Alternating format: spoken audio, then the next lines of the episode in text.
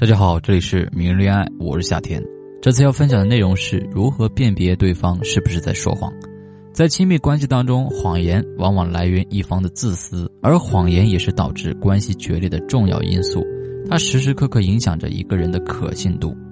在两性关系当中，关系是否稳固，其实取决于彼此的信任程度和匹配程度。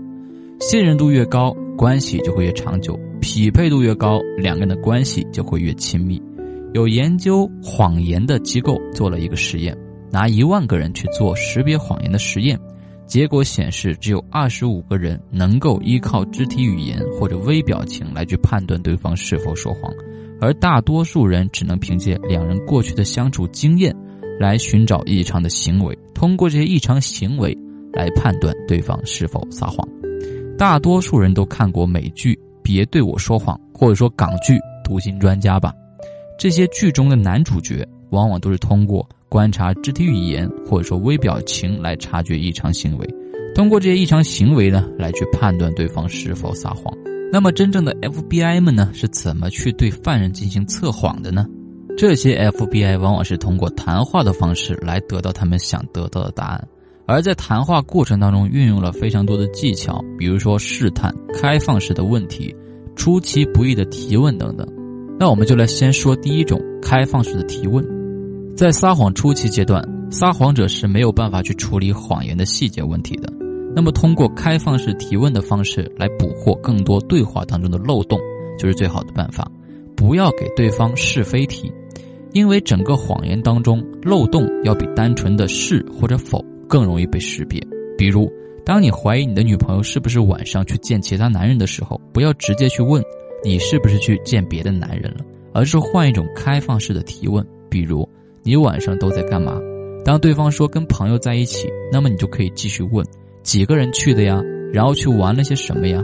玩的一些细节等等。如果对方在撒谎，那么就必须要继续编造故事，而在编造故事的时候，自己很容易暴露出一些漏洞。这就是所谓的一个谎言需要用千百个谎言来弥补。然后我们来说第二个技巧，使用倒叙。一个事件的一个经过，如果是真实发生过的，那么在描述整个事件的时候，记忆是非常清晰的；但如果是编造的谎言，那么记忆是相对模糊的。但是如果一旦通过倒叙的方式来描述整个事件过程的时候，那么谎言的记忆就会更加模糊。但是如果一旦通过倒叙的方式来描述整个事件的过程的话，那么谎言的记忆就会更加模糊。当对方费尽脑力倒叙的时候，就会漏洞百出。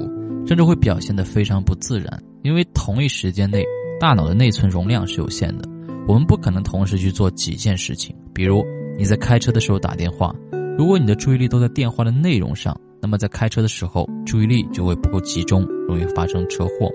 所以在使用倒叙的时候也是一样，它是增加大脑占用的内存，不但要记住刚才编造的谎言，还要不能让这个顺序错乱。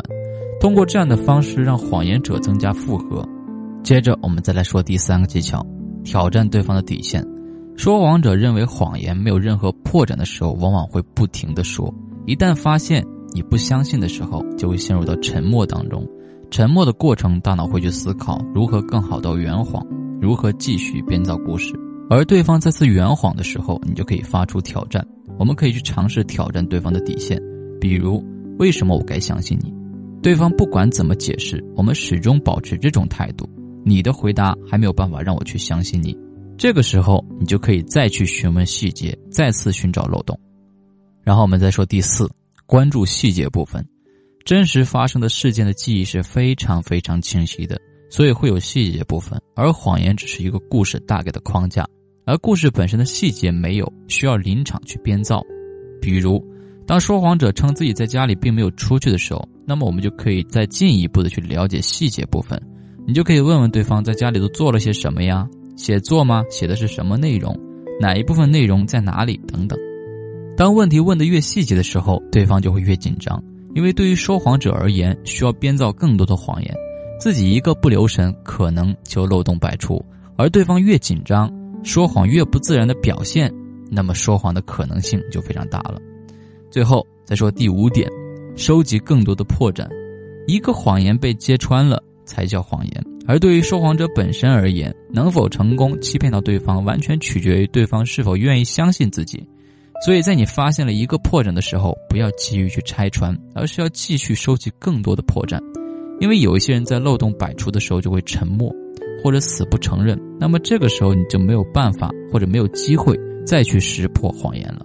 但如果你假装先去相信对方，然后再去了解更多的信息，这个时候说谎者就会容易暴露更多的漏洞。